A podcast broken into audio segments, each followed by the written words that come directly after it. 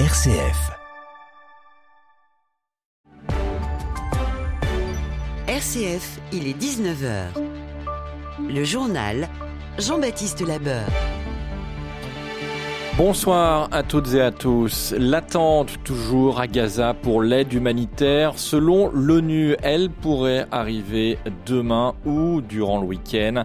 L'urgence est maximale dans l'enclave palestinienne. Dans l'actualité, les alertes à la bombe continuent de se multiplier en France et elles ont un impact sur l'économie, notamment le secteur du tourisme. C'est ce que nous verrons dans le journal. Une veillée d'armes pour les opposants à l'autoroute A69 avec un week-end de mobilisation.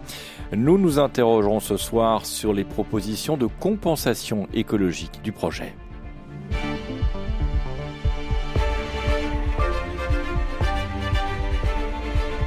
C'est désormais une question de vie ou de mort pour le secrétaire général de l'ONU. Antonio Guterres s'est rendu du côté égyptien du terminal de Rafah aujourd'hui à la frontière avec Gaza.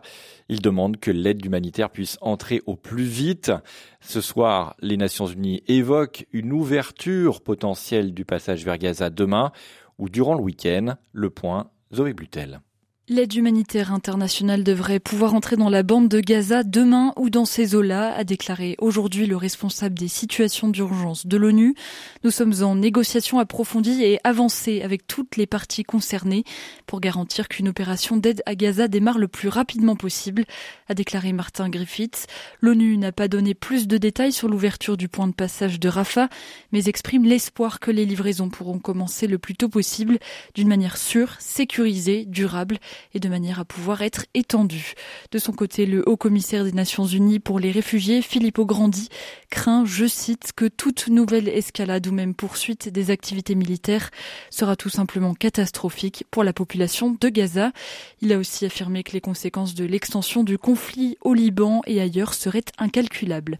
Après les échanges de tirs et raids aériens à la frontière israélo-libanaise, l'armée israélienne a annoncé l'évacuation de la ville de Kiryat Shmona sous haute tension depuis l'attaque lancée par le Hamas le 7 octobre. Et au 14e jour de ce conflit, selon un dernier bilan du Hamas, depuis le 7 octobre, 4137 personnes ont été tuées dans la bande de Gaza. Au moins 17 personnes sont mortes hier dans le bombardement euh, de l'église grecque orthodoxe Saint-Porphyre. En tout cas, une frappe qui euh, visait des bâtiments à proximité de l'église, précise l'armée israélienne. Une attaque condamnée par Caritas International qui appelle un cessez-le-feu immédiat. Côté israélien, le bilan s'élève désormais à 1400 morts selon les autorités israéliennes. Parmi les victimes, on compte désormais 30 Français. 7 sont toujours portés disparus, possiblement aux mains du Hamas selon le Quai d'Orsay. Emmanuel Macron s'est d'ailleurs entretenu en visioconférence aujourd'hui avec les familles de ces otages français. Le chef de l'État assure que tout sera fait pour qu'ils reviennent, je cite, sains et saufs. Et dans ce contexte de tension, une semaine après l'attentat d'Arras à Strasbourg, un adolescent de 15 ans a été interpellé aujourd'hui par la police à proximité de la grande synagogue de la ville. Ce jeune Français d'origine tchétchène avait sur lui un couteau. Pour la cinquième fois de la semaine, le château de Versailles évacué aujourd'hui en raison d'une nouvelle alerte à la bombe. Un homme a d'ailleurs été placé en garde à vue aujourd'hui, suspecté d'être l'auteur de l'alerte survenue hier. Et ce matin encore, 18 aéroports régionaux ont aussi été victimes de fausses alertes. Une dizaine ont dû être évacués. Le contexte de vigilance terroriste renforcé fait que le secteur du tourisme commence à s'inquiéter de la situation et notamment en région parisienne. Jean-Marc Banquet-Dorx est le président de l'Union des métiers et des industries de l'hôtellerie en Ile-de-France. On constate une chute de la fréquentation, hein, ce qui était prévu euh, il y a quelques annulations. C'est plutôt une clientèle touristique qui euh, fait défaut. Hein. La clientèle d'affaires reste constante, mais euh, en ce qui concerne la clientèle, je dirais que, que l'on avait programmée, il y a pas mal d'annulations. Ça dépend des établissements et de leur destination, mais c'est vrai que à la louche, comme ça, en clientèle touristique, on a perdu euh, quelque chose comme 20% de, de, ce que l'on attendait. Euh, en plus, euh, il y a des gens très déçus parce que euh, ils peuvent pas visiter certains musées parce qu'il y a une jauge qui est prévue et qui ne leur permet pas de d'aller voir tout ce qu'ils avaient prévu de, de, voir. Des alertes à la bombe qui concernent aussi de très nombreux établissements scolaires. À Grenoble aujourd'hui, six d'entre eux ont été encore victimes d'une fausse alerte. En bref, Francis Holm remis en examen pour un dossier vieux de 34 ans. Le tueur en série avait bénéficié en 2002 d'un non-lieu dans l'affaire du meurtre d'un agriculteur dans le Vaucluse. C'était en 1989. L'instruction a été rouverte en raison de l'apparition de nouveaux éléments.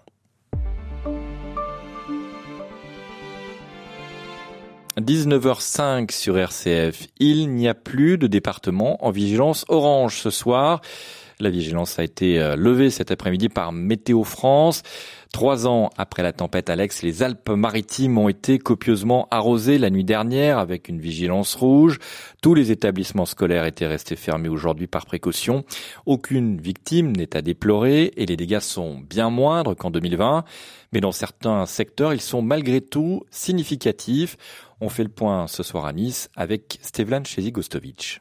Pas de dégâts majeurs cette fois-ci, mais encore une fois, la vallée de la Vésubie touchée dans les Alpes-Maritimes. C'est là où il y a eu le plus de dégâts et où les cumuls atteints ont été les plus importants, 180 mm, alors que à Nice, il n'est tombé que 30 mm de précipitation. Alors, euh, les principaux euh, dégâts qui ont été relevés, euh, ce sont avant tout des éboulements, des arbres couchés, mais aussi des poteaux électriques. Il faut savoir que le pont A été emporté. Il s'agissait d'un pont reconstruit après la tempête Alex. Plusieurs dizaines de personnes à Isola ont également été mises à l'abri à titre préventif et deux bus de la société Keolis ont été emportés à Saint-Martin-Vésubie par les eaux. Désormais, c'est le retour au calme dans les vallées. De la pluie est attendue à nouveau mardi et jeudi, mais en moins grande quantité. De nouveaux travaux pour reconstruire les pistes qui ont été emportées auront lieu dès demain matin. Et à noter des dégâts également dans les Hautes-Alpes, la Drôme ou encore l'Ardèche. Elisabeth Borne face à deux motions de censure ce soir, l'une de la France insoumise et l'autre du Rassemblement national. Elles ont très peu de chances de renverser le gouvernement car les républicains ne les voteront pas. Six mois après la rétrogradation par Fitch, l'agence Moody's se penche ce soir sur la note de la France. L'agence va évaluer la dette tricolore à long terme alors que le gouvernement veut donner des gages de sérieux dans le budget de l'année prochaine. Un coup de pouce pour le bonus réparation. L'an prochain, il va doubler pour passer à 50 euros pour les lave-linges, sèche-linges, lave-vaisselle, aspirateur ou téléviseur. Le montant du bonus sera aussi augmenté de 5 euros pour plus d'une vingtaine d'autres produits. Et la liste des équipements électroniques et électriques euh, sera également élargie pour ce bonus.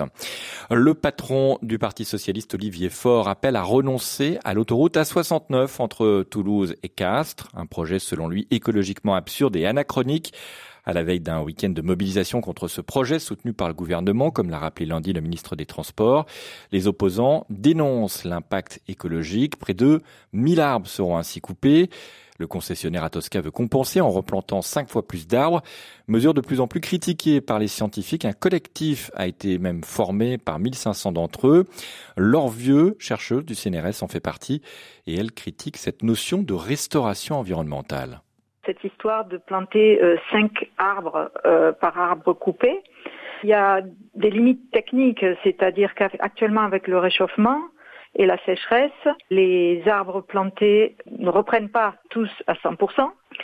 Il y a des euh, problèmes techniques aussi de la disponibilité même des plants. Et d'autre part, évidemment, cinq petits arbres ne jouent absolument pas le même rôle dans l'environnement qu'un grand arbre mature. Il y a l'hébergement de la petite faune qui euh, se fait, il y a le maintien des microclimats, il y a la contribution euh, au système euh, hydrologique, c'est-à-dire que les systèmes racinaires des grands arbres permettent à l'eau de pénétrer, ce que ne font pas les petits arbres. Et puis, des petits arbres absorbent beaucoup moins de gaz à effet de serre, de fixent beaucoup moins le carbone que des grands arbres. Et pour les partisans du projet d'autoroute A69 entre Toulouse et Castres, il s'agit au contraire d'un outil pour désenclaver la région castraise. Un mot de sport pour euh, terminer ce journal avec la Coupe du Monde de rugby qui se poursuit sans l'équipe de France. Première demi-finale ce soir entre la Nouvelle-Zélande et l'Argentine à 21h. Avec l'élimination des Bleus, de l'Irlande, mais aussi du Pays de Galles, des milliers de places ont été remises en vente par les supporters déçus. Aujourd'hui, il en restait encore plus de 2000 disponibles pour la demi-finale à Angleterre-Afrique du Sud demain. Alors les organisateurs du mondial vont-ils y laisser des plumes? Réponse avec Baptiste Madinier.